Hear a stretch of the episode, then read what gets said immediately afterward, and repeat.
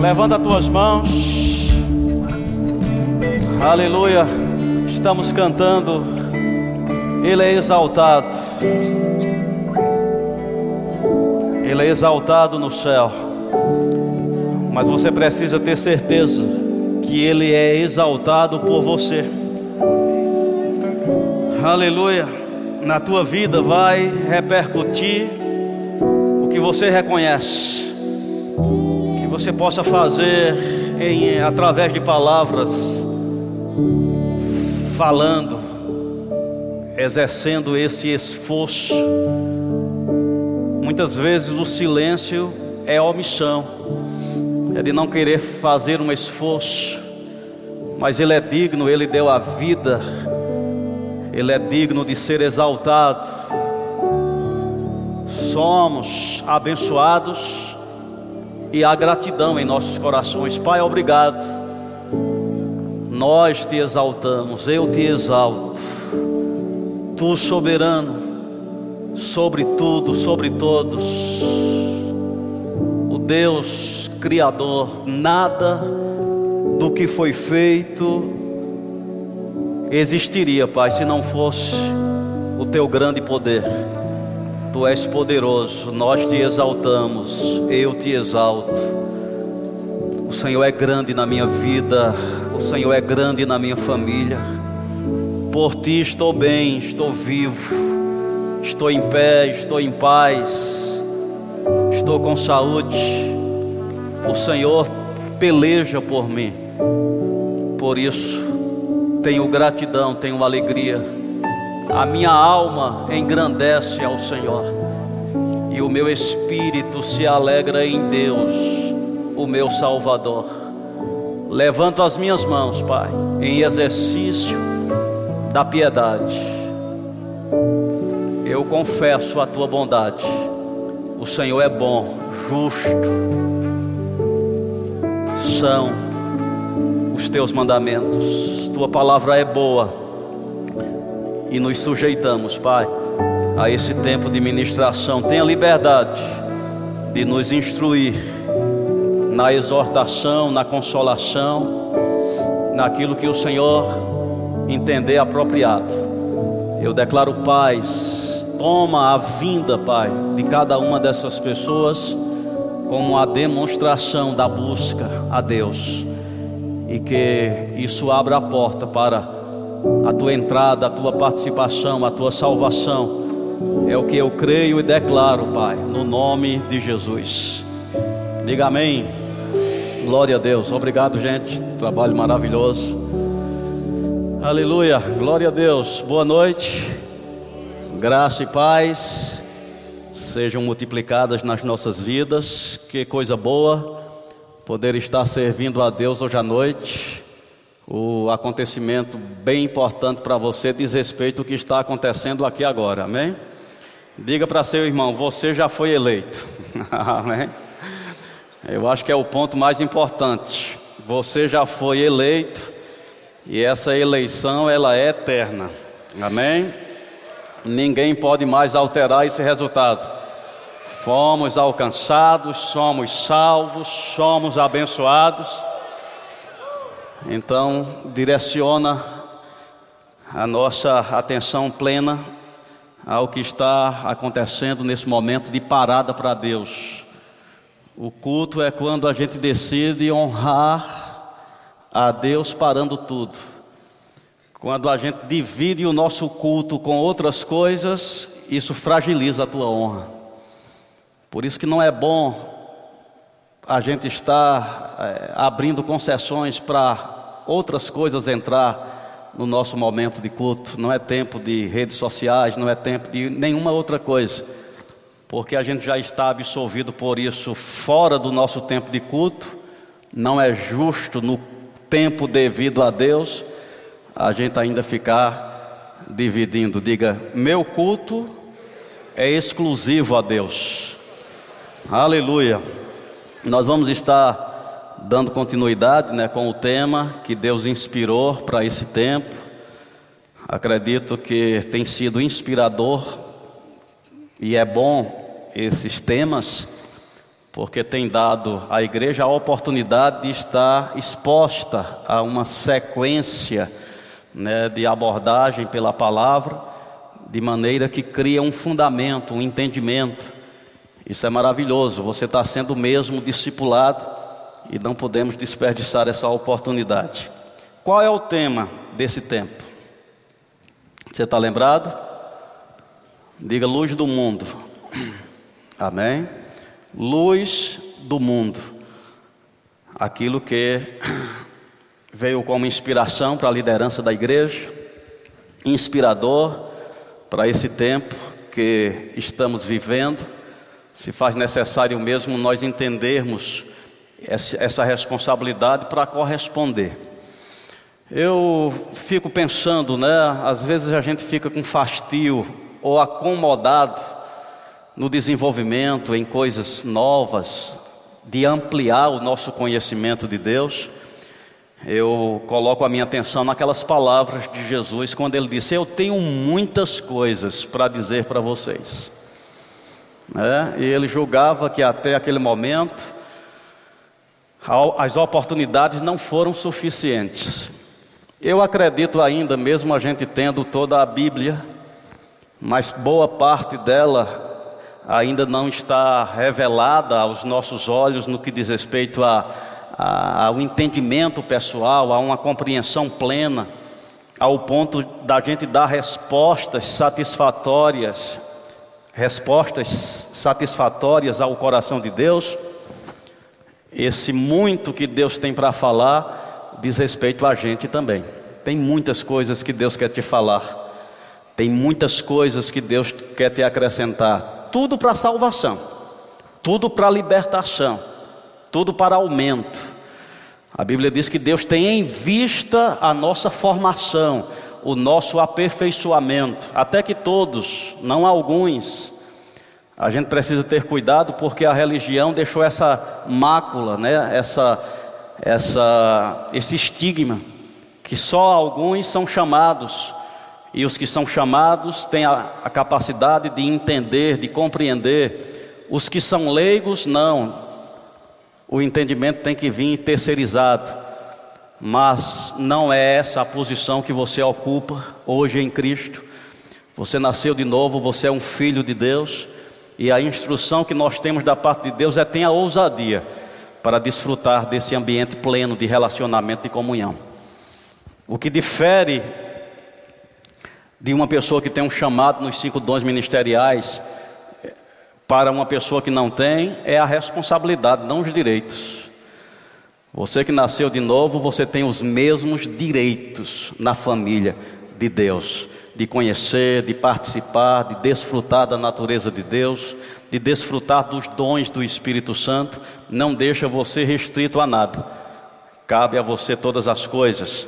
Então, às vezes, essa mentalidade, né, que só alguns foram chamados para o desenvolvimento espiritual, mantém ainda, né, essa expectativa, essa determinação de um crescimento, de um avanço, de uma resposta ao chamado de Deus, mas Deus está te alcançando, os teus olhos estão sendo sendo iluminados, você vai ter conhecimento da esperança do seu chamamento, da riqueza da glória da sua herança nos santos e da suprema grandeza do poder de Deus que já opera sobre você que crê.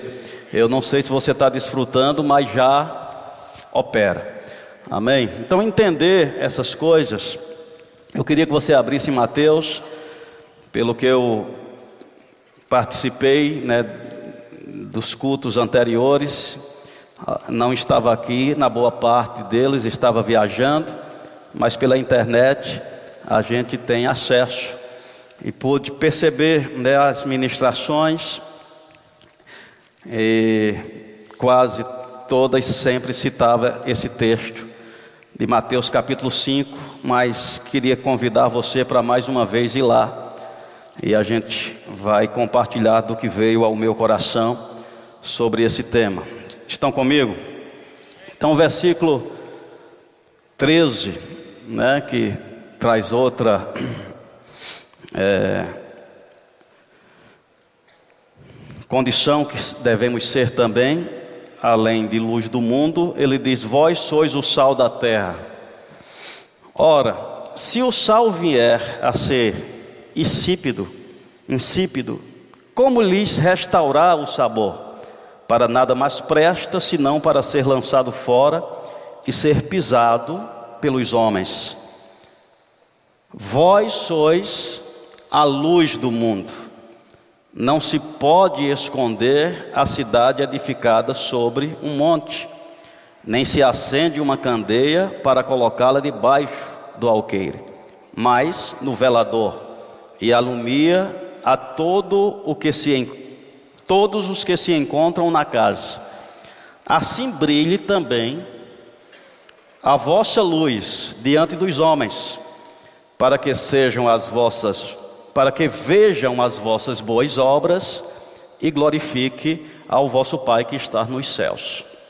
Então Jesus apresenta essas duas condições, extraindo, né, quase como uma parábola, usando esses símbolos, sal e luz, entendendo que a gente sabe a importância do sal, sabe a importância da luz, e ele colocou a nossa responsabilidade de ser sal e ser luz. E quando ele dá essa explicação, assim brilhe também a vossa luz diante dos homens, para que vejam, diga comigo, vejam. Vejam o que? As vossas boas obras, e glorifique ao vosso Pai que está nos céus. É interessante que Jesus usa, né, e eu digo como fechamento do que foi o sermão da, do monte ou as bem-aventuranças, esse versículo, né, para depois de apresentar o que se espera como certo, ele mostra, né, que isso seria essa apresentação de um bom comportamento que representaria esse sal, né, para trazer algo saudável ou preservar por maior tempo possível, é o efeito do sal, e ser luz, iluminar o caminho, ser referência, ser exemplo a ser seguido, ele apresenta depois de várias características entendidas por Deus como a evidência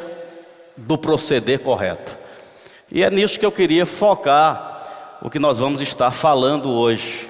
Então, o texto, agora, Mateus capítulo 5, versículo 1, diz: Vendo Jesus as multidões, subiu ao monte, e como se assentasse, aproximaram-se os seus discípulos. E ele passou a ensiná-los, dizendo: Bem-aventurado os humildes de espírito, porque deles é o reino dos céus. Então Jesus destacou aqui uma qualidade recomendada por Deus e que Deus espera encontrar nas nossas vidas. Deixa eu te ajudar com uma exortação. Eu acho que da forma que nós chegamos na igreja, ou nos aproximamos de Deus, ela vem de uma forma né, larga, espaçosa. A gente vem de um caminho largo mesmo. Mas nos deparamos com a oportunidade e o convite né, para a vida. Quem quiser salvar a sua vida, perde. E quem perder a vida por amor de mim, acha. Então a gente sai dessa vida, dessa, desse comportamento espaçoso, liberal, né, no, no sentido é, de um comportamento livre, inclusive para o erro, e agora está sendo convidado para aquilo que é compreendido como um caminho estreito. Caminho estreito não quer dizer desconfortável, não quer dizer espinhoso. O diabo está colocando palavras aonde não tem na Bíblia. Eu já vi cristãos dizendo é espinhoso. Não, a Bíblia não diz. Diz que são caminhos de delícias. O caminho da obediência é de delícias. O resultado da obediência é paz, é alegria, é satisfação, é realização. Caminho espinhoso é o do pecado. Você vai ver muito pecador com demonstrando que tem algo dificultando o seu andar. Estão comigo? Então, entendendo assim,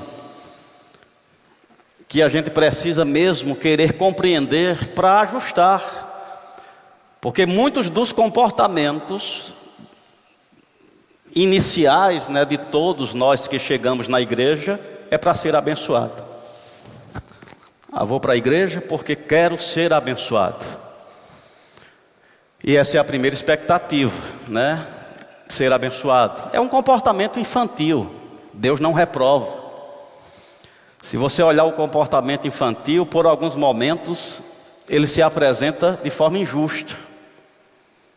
Né? Ele não retribui muito, ele é mais egoísta, ele quer, ele quer, ele quer, isso é compreensível. Nenhum pai fica magoado em ver um comportamento assim de um bebê, de uma criança. Então, inicialmente, a nossa aproximação de Deus mesmo traz essa característica: ser abençoado, melhorar de vida, ter paz, ter tranquilidade. Não tem nada errado no começo, mas fica errado quando a gente não entende o propósito. Que, entendendo o propósito, se faz necessário mudar. É uma santificação, é uma adequação ao propósito. E quem nos chamou foi Deus. Tem pessoas, quando elas se esforçam para algum tipo de acerto, de uma vida piedosa, consagrada, se ela não tiver cuidado, fica com o entendimento que ela está fazendo um favor a Deus. Mais ou menos assim, era como eu podia viver uma vida normal como os demais, mas eu quero fazer um favor a Deus. Então eu vou melhorar acima da média. Eu vou te dizer, por mais que Deus fique feliz e alegre pelo teu esforço, não é um favor a Deus. Nós estamos apenas correspondendo o objetivo, o propósito para o qual fomos alcançados. Essa é a expectativa de Deus que a gente desenvolva ao ponto de ser achado adulto, idôneo, a parte que nos cabe que não pode ser só a herança no sentido de bens, deve ser também de responsabilidade, de resposta. Que na nossa maturidade a gente possa entender o nosso propósito de vida e dizer, como Jesus disse: Eu não vim para fazer a minha vontade, mas a vontade daquele que me enviou. Uma comida eu tenho para comer, um apetite eu tenho para saciar, fazer a vontade daquele que me enviou. Isso é, é a evidência né, que nós entendemos e estamos correspondendo ao chamado, que é esse, não tem outro, não tem outra natureza. Vinde como estáis, Deus nos alcançou num charco horrível de lodo, isso não diminui o que nós somos hoje, Independente do grau de profundidade que você estava, todos pecaram, destituídos estavam da glória de Deus, mas nascemos de novo, segundo Deus, em verdadeira justiça e santidade. E a Bíblia chama a nossa atenção dizendo, lá em 1 João capítulo, capítulo 3, dizendo: quão grande amor ou favor da parte de Deus foi demonstrado pelo Pai Vede que grande amor nos tem concedido o Pai. Versículo 1 do capítulo 3 de 1 João. Ele está dizendo: Vede que grande amor nos concedeu o Pai, ao ponto de sermos chamados ou elevados a filhos de Deus. E de fato somos filhos de Deus. E por esta razão o mundo não nos conhece, porque não o conheceu a Ele mesmo. Amados, versículo 2: agora, não é depois da morte, agora somos filhos de Deus, e ainda não é manifesto o que havemos de ser, se referindo a um corpo glorificado como Jesus o tem agora. Mas o fator determinante é que agora nós somos filhos de Deus. Você está comigo? João Gabriel, tive a alegria de vê-lo ministrando aqui. Foi domingo passado? Acho que foi, né? Feliz ver o dom, a, a manifestação do fruto daquilo que em Deus ajudamos a construir a expectativa de ver. Mas é bom ver esse resultado agora. Imagine se Gabriel agora se comportasse estranho no exemplo, no comportamento, no reconhecimento. Não, ele agora, ele é meu filho agora. Ele vive as experiências agora, não é no futuro, depois. Deus também não quer que os seus filhos projete uma semelhança para o futuro. Agora nós somos filhos de Deus. Diga comigo agora. E porque a gente fica lento em querer ajustar o nosso comportamento, os nossos valores, ao ponto de poder mesmo ser semelhante a Deus, no sentido daquilo que fomos criados à sua imagem e à sua semelhança. O diabo coloca essa mentalidade e até parece pecado quando a gente fala sobre essa oportunidade em que Jesus falava disso, disto com liberdade, com naturalidade. Jesus falou lá em João capítulo 17, na oração que ele intercedia por nós, dizendo: Pai, a glória que tu me deste, eu dei para eles, para que eles sejam um como eu sou um em ti, mostrando esse acesso, essa semelhança, esse nível alto. Mas parece que a mentalidade, que isso é presunção, querer ser igual a Deus. Ei, não é querer ser igual a Deus pela concupiscência que Satanás traz. Porque ser abaixo se você pode ser igual ou maior. Isso é concupiscência, desejo de ser ou fazer o que Deus disse não. Mas ser ousado, fazer o que Deus disse sim, isso é ousadia, não é concupiscência. Deus nos criou para ser imagem e semelhança. Quando a gente se esforça para ser imagem e semelhança, não é concupiscência nem presunção, é obediência ao propósito. Então as pessoas relaxam porque parece virtude. Não, quem Deus é Deus, eu sou verme na terra. Por muito tempo isso imperou como piedade, como uma fala correta de alguém que está se humilhando para engrandecer a Deus. Mas quando você diminui a obra que Deus fez em você, você não está engrandecendo a Deus. Jesus não morreu na cruz para você ser um verme.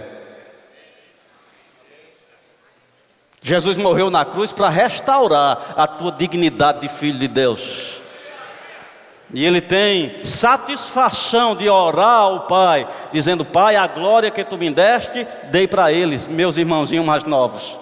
Eu sou irmão caçula, eu não sei o que é mimar um irmão mais novo. Amém? Mas eu tenho visto alguns irmãos mais velhos, como eles ficam protetores dos irmãos mais novos. Eles educam no que é a família, eles têm aquela responsabilidade de conduzir o mais novo. É o que Jesus está fazendo. Jesus ficou feliz de sair da condição de filho único para primogênito. Ele tem a alegria de nos apresentar como seus irmãos. Então é, não é sabedoria resistir isso e não querer corresponder. Deus te chamou para ser grande, meu irmão. Amém? Não motivado pela concupiscência, desejo de ter ou fazer o que Deus disse não, mas motivado mesmo pelo propósito de vida. Deus nos criou para governo, né? Talvez você já me ouviu falando isso, mas isso foi interessante para mim, porque mais, é mais ou menos essa mentalidade que a gente tem. Que redenção é ser resgatado, né? como um sequestro. Estávamos na mão do inimigo, Deus pagou o resgate e nos tem de volta. E como quem está fugindo de um sequestro, corre logo, corre, estamos em desvantagem, fuga. Parece que Deus nos tirou de um charco horrível de lodo e a gente está em fuga para o céu. É o que entendemos por redenção. Eu acho que foi o Otmani, é um escritor, acho que chinês, né? Em um dos seus livros, ele diz que redenção para Deus não é resgatar com o propósito eh, de levar você para o céu. Ele diz que sim, o efeito final é esse. Mas redenção para Deus é resgatar você do lugar para o qual você foi rebaixado e restituir na posição original para a qual você foi criado. Qual é o plano de Deus para a humanidade? Governe, domine, sujeite. Deus não mudou e agora está com um plano B, fuga. Não, Deus não está fugindo. Seus filhos não estão fugindo. É por isso que Jesus disse: Eu vos dou poder para pisar de serpentes e escorpiões todo o poder do inimigo. Em outras palavras, ele estava dizendo: volte a governar, volte a reinar, volte a dominar. E por que eu estou te dizendo isso? para poder fazer você entender que não é uma sugestão corresponder a essas características da luz. Eu coloquei assim. Cientificamente vai ter outras características, mas se luz está sendo usado aqui como uma parábola para evidenciar né, um comportamento, eu diria que essas características que a Bíblia recomenda como bem-aventurado, ou seja, fez bem, fez certo, o que é fazer bem? O que é fazer certo aos olhos de Deus? Ser misericordioso. Não ser humilde, né, de espírito, primeira característica. Humilde de espírito. Tem uma lá em Lucas ele diz: "Bem-aventurados os pobres". E a gente é tendencioso a relacionar escassez a uma virtude que chama a atenção de Deus. Quando Jesus disse: O Espírito do Senhor, Deus é sobre mim, pois me ungiu para evangelizar o pobre. Mais uma vez, essa mentalidade é o lugar onde Deus habita, é o lugar onde Deus gosta de permanecer. Não, evangelizar quer dizer trazer uma boa notícia para o pobre. Você está comigo? Você acha que se a gente fosse para uma região o Vaso Novo sempre faz algumas atuações, eu acho que na feira central, onde tem muitos moradores de rua, que faz uso até mesmo daquela estrutura da feira para se alojar. E aquele trabalho fosse apenas para dizer: olha, vocês são pobres, mas são as, isso é a melhor coisa que pode existir no mundo. Vocês estão bem assim. Você acha que isso é boa notícia? Não. Boa notícia é você chegar com uma novidade, uma coisa boa, com uma perspectiva de mudança, de transformação. Quando Jesus evangeliza o pobre, é dizendo: Olha, você não foi feito para essa posição. Não é a intenção de Deus que você viva rodeado de falta, querendo ter e não poder. É para tirar ele dessa condição de falta e levar para a característica de Deus, de vida abundante, de vida suprida porque se essa característica de falta fosse uma marca de Deus, Jesus teria vivido ela na sua plenitude. Você está comigo? Jesus teria vivido ela na sua plenitude. Eu já ouvi, tem uma música, não quero criticar, é até de um amigo meu do passado, que dizia assim: que Jesus era tão pobre que tudo era emprestado. Amém? O jumento era emprestado, a manjedoura era emprestado. E se olhar por esse sentido, você fica até emocionalmente favorável. Amém? Que coisa, tudo emprestado, coitadinho. Jesus não chegou aqui nessa perspectiva. Deus poderia ser acionado pela lei Maria da Penha. Abandono, né? De inocente. Não. Eu brinco dizendo: os convidados para o chá de bebê foram os reis. Amém? E trouxeram presentes ouro, incenso e mirra, bens valiosos. Que talvez você diga, não, aquilo era para guardar, aquilo era para ornamentar. Não, aquilo era para gastar, aquilo era para usar. Aquilo era provisão para aquele menino ser suprido e não viver dependendo de esmola. Porque escassez não é uma característica de Deus. Aonde Deus está, tem sobrando, tem abundância. A bênção do Senhor, ela enriquece e com ela não vem desgosto. E Deus não ia desperdiçar a oportunidade de se manifestar o seu filho exemplar com essa característica. Não, Jesus está ungido para evangelizar o pobre, para tirar ele dessa condição. Mas Lucas diz: Bem-aventurados os pobres, e se a gente ficar com essa mentalidade, vai achar que é o estado de escassez que faz a gente ser luz. Não, é o humilde de espírito. É uma pessoa desprovida de soberba, de arrogância. Você está comigo? Essa pobreza, essa escassez de arrogância. Estão comigo, gente? Quando eu ensino sobre prosperidade, eu, eu digo: Há muitas pessoas que não têm as coisas e são humildes de, é, é, e são soberbas.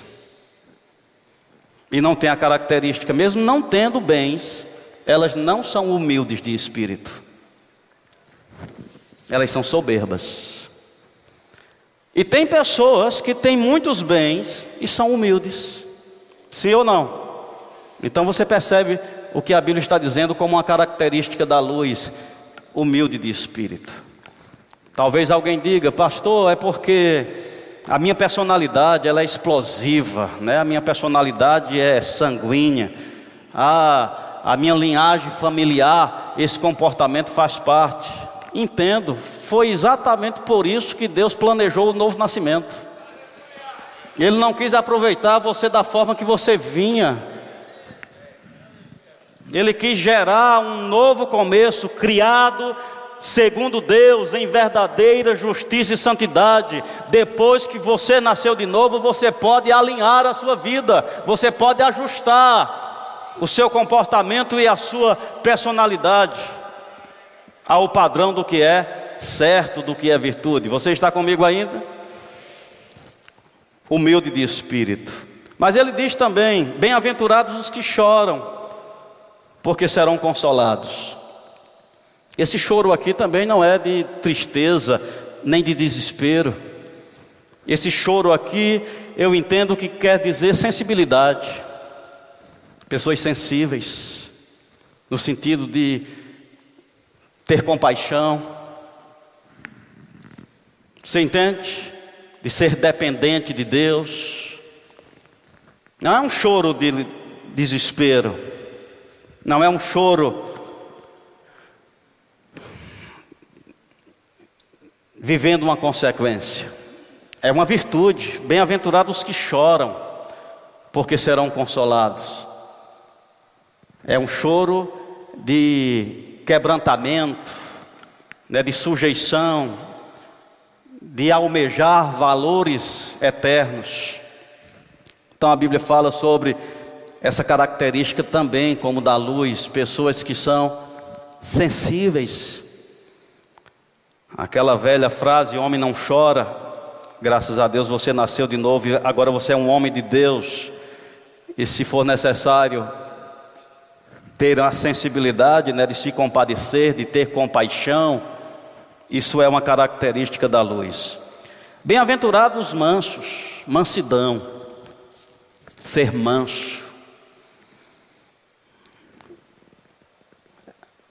as características do amor, como está escrito em 1 Coríntios capítulo 13, tudo sofre, tudo crê, tudo suporta. Talvez você diga, eu não consigo, pastor, suportar. Eu escuto, eu falo. É porque essa área ainda não foi submetida. Mas no dia que você submeter a Deus, vai ter ajuste. E você vai conseguir ficar calado, vai ser manso diante de confrontos carnais, porque as nossas armas, elas não são carnais, elas são poderosas em Deus. A gente não foi chamado para sair na tapa com outras pessoas. A gente pode sofrer o dano, ser idôneo, preferir estar embaixo, embaixo, se sujeitar. Isso é ser manso. E a Bíblia diz que mansidão é uma característica da luz. Fome e sede de justiça. Pessoas mesmos tomada né, de uma consciência de justiça. Primeiro, em você mesmo. Porque tem muitos defensores da justiça para os outros. Né? Mas quando diz respeito a você mesmo olhar suas ações, muitas vezes está lá a injustiça prevalecendo.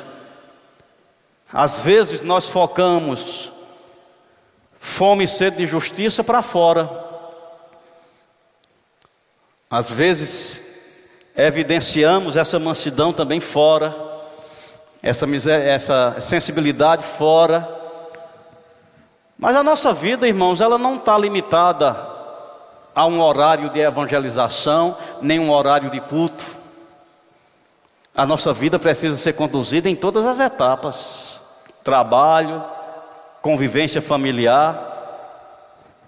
Então, fome e sede de justiça, em tudo. Eu ouvi um, um, uma pessoa né, reconhecida como é, que discipulou um ministro e no livro ele escrevia assim. Ele diz, ele exaltava né, aquele professor de um curso de teologia que ensinava para ele, eles essa, essa disciplina, e aquele professor deu para eles essa tarefa de casa alongada, né? não era de, de, de, um dia ou de uma semana, era de aproximadamente seis meses.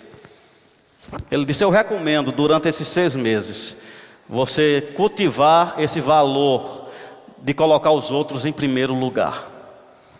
Então você vai ajudar pessoas, se você vê pessoas com dificuldades, você vai ajudá-las a atravessarem a rua, você vai ajudá-las a carregarem as sacolas. Se só tiver um lugar para sentar, você vai fazer o esforço de ficar em pé para aquela pessoa se sentar. Parece que ele estava dizendo estimular o amor, porque o amor pode ser estimulado. Às vezes a gente não percebe o efeito do amor porque a gente está estimulando o egoísmo. Aí diz: Eu não sei porque eu não sinto. Não sente porque você não estimula. Em vez de você estimular o amor, você vai na contramão. É meu, é meu, só tem um, é meu. Veja se a risada de quem é egoísta não é uma risada sem vida. Amém? É uma risada seca, uma risada sem, né? Isso não é risada, gente. Isso é uma coisa carnal, né? Mas parece uma expressão demoníaca mesmo. Então o egoísmo ele tem essa, essa conquista muito pequena. O que é ter pego a taça e dizer só eu tenho, só eu tenho? É uma celebração muito curta. Mas quando você tem a oportunidade de dizer, eu estou mais perto, eu sei que posso pegar, mas eu quero favorecer, pegue na minha frente, você não sabe o que você está estimulando. Você está desenvolvendo uma característica que vai servir como essa referência que as pessoas vão ver as suas boas obras e vão glorificar a Deus através das ações que são vistas. Tem pessoas que dizem: Eu sou uma benção é porque você não sabe. Também ninguém vê. Amém? Precisa ver. Através de renúncia, através de opção por valores. Então Jesus está dizendo: aquele que tem fome e sede do que é certo, do que é justo, não para fazer briga, não para fazer contenda, não para levantar uma bandeira para chamar atenção, mas ser alguém que faz diferença. Fome e sede do que é certo, se empenha pelo que é certo, é uma característica da luz. Puros de coração, bem-aventurados limpos de coração, pureza, né? um coração desprovido né? de inveja, contendas. Diz também: bem-aventurados, acerta quem promove a paz, os pacificadores, aqueles que encontram a forma de pacificar, não de acender o fósforo, fósforo para aumentar a contenda. Tem pessoas que acham que é um chamado desencadear o start da contenda. Não, um pacificador. Porque na contenda não tem coisa boa, toda espécie de coisa ruim. É um arremedo de demônio. Você está comigo? Então, bem-aventurados aqueles que têm essa missão pacificar, pacificar nas conversas, pacificar nos comportamentos. Isso traz uma aprovação, traz uma bênção. Bem-aventurados pacificadores serão identificados como filhos de Deus, semelhantes, um comportamento semelhante ao de Deus. Deus te chamou para pacificar, meus irmãos, não para estimular divergência contenta. Por isso eu, eu abro aqui e chamo a atenção: cuidado com discórdia e semear contendas. Eu tenho um cuidado sobre pessoas desavisadas, que se tornam instrumento do oposto do Evangelho, é outro agente, é outra fonte. Assim como o Evangelho semeia boas notícias, aquele que semeia contendas são mais informações. E tudo que você se associa vem sobre você. Diga pacificador, é uma característica da luz. Quando você estiver diante de uma situação, não coloque gasolina naquele. Não coloque combustível para aquilo aumentar. Queira parar aquilo. Queira diminuir aquilo. Às vezes você vai conversar com uma pessoa que ela já está um pouco inflamada acerca de uma ofensa, né? Satanás, um mensageiro de Satanás, já trouxe um conceito acerca de uma situação ou de uma pessoa. E ela vai apresentar aquilo para você, em vez de você ser um pacificador, dizendo: é bom ver o outro lado, talvez não, não era esse o pensamento, não era essa a intenção. Mas pelo contrário, você diz: é, eu acho que procede mesmo, porque tem outro fato assim, assim, assim. Você acha que está sendo pacificador quando você alimenta uma indisposição? Aí você sai de lá como o melhor amigo, mas talvez você desencadeou um processo de ofensa que não tem mais retorno. E aquela pessoa que foi influenciada por você, ela escorregou para um lugar que não será mais restaurada, porque você não foi pacificador. Ser pacificador é uma característica da luz. Quando a Bíblia diz vejam as, as vossas boas obras, tem a ver com esse conjunto aqui. Se as pessoas veem num cristão essas características, é, você pode até ser antipático a ela. Ah, eu falei com fulano, mas ele não concordou comigo, ele não me apoiou. Mas um dia que ele precisar de uma pessoa confiável, ele vai lembrar de você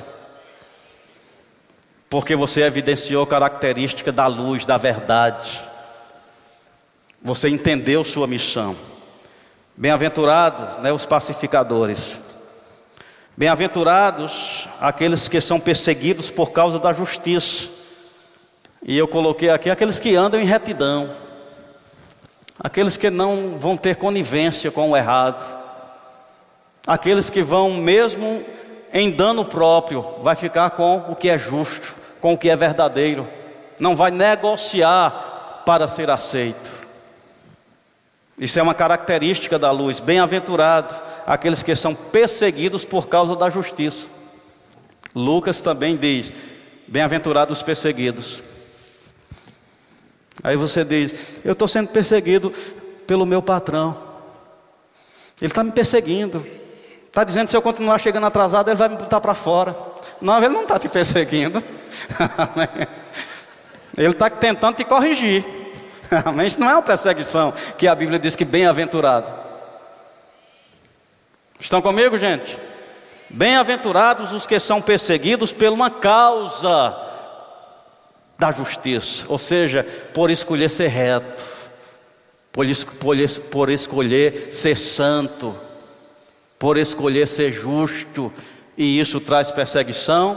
A Bíblia está dizendo: você fez a coisa certa, isso vai resultar em algo bom, porque essa é uma característica da luz. Quem procede assim, as suas boas obras vão ser vistas e Deus vai ser glorificado. Eu te pergunto: quantos crentes, por não entender que, independente dele ser ministro ou não, ele tem a responsabilidade de viver como filho de Deus, com as características do seu pai, glorificando a Deus, vivendo uma vida correta. Então, pessoas que falta esse entendimento, a gente ainda escuta no nosso relacionamento social. Fulano é crente? É uma vergonha. Fulano é da tua igreja e começa a dar uma lista oposta às características da luz. Compra e não paga. Você está comigo, irmãos? Não somos devedores a ser certinho só na hora do culto, é na vida. Veja as nossas boas obras e glorifiquem a Deus. É possível. Você nasceu de novo. Zaqueu era um homem desonesto, um homem avarento, um homem que usurpava, tirando proveito de terceiros.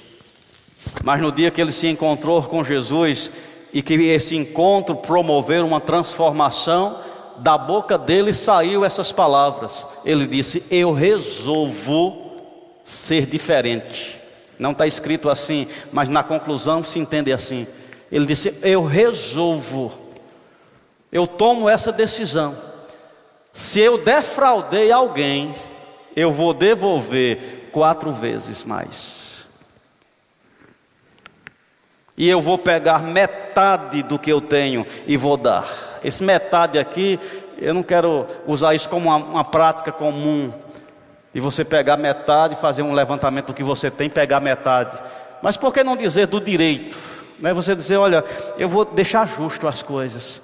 Esse direito excessivo, tudo eu estou certo, tudo é do meu jeito, tudo é o que eu faço. Eu vou pegar metade aqui e vou dar direito sobre o meu próximo.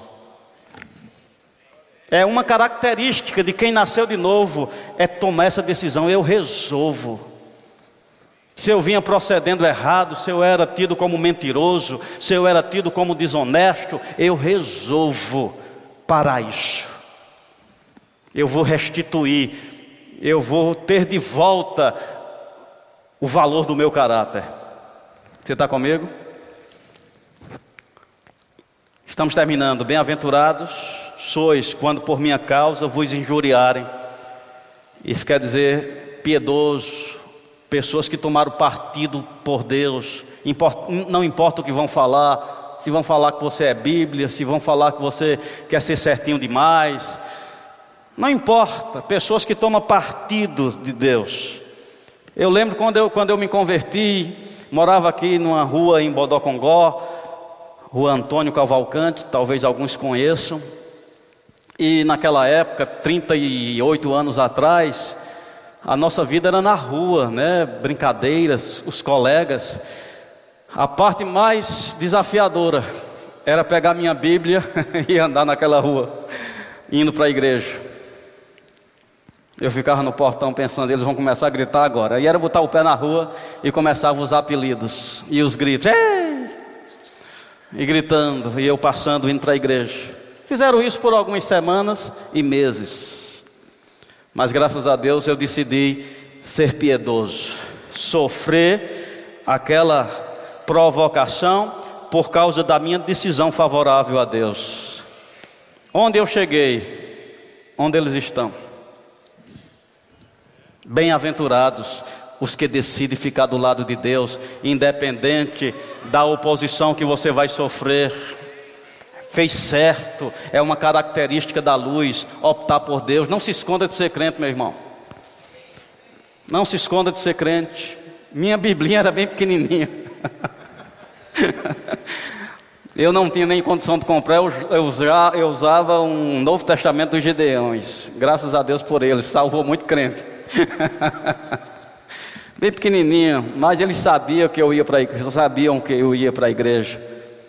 Depois eu comprei uma Bíblia bem grande e eu não me importava mais, aquilo não me atingia mais, aquilo não tinha força mais de me colocar para trás, porque eu entendi, eu, eu fiz algo certo. E Jesus conclui dizendo: Regozijai-vos e exultai, porque é grande o vosso galardão nos céus porque assim também perseguiram que foram antes de vocês, inclusive o próprio Jesus. Então, ser luz é ter as nossas boas obras vistas por aqueles que nos rodeiam.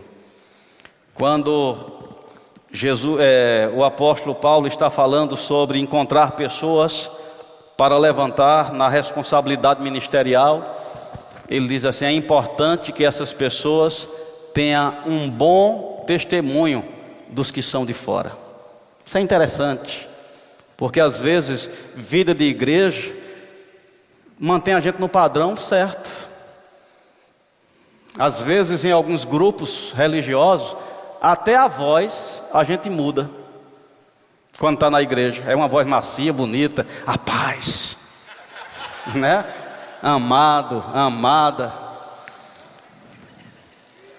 Ora, diga o gato quando você chega em casa. o que você chama ele? É por isso que a Bíblia diz: não é o testemunho dos de dentro, porque às vezes a gente se esforça para ser aceito. Mas a Bíblia diz que nós seremos galardoados por aquilo que Deus vê em secreto, ou seja, a nossa vida comum evidencia quem verdadeiramente nós somos aos olhos de Deus. Então se faz necessário mesmo querer ter essa vida piedosa em todo lugar, ser luz e que as nossas boas obras sejam vistas. É a expectativa que Deus tem de ser glorificado pelos teus acertos. Em nome de Jesus. Sejam abençoados na prática dessa palavra. Se você está aqui hoje e ainda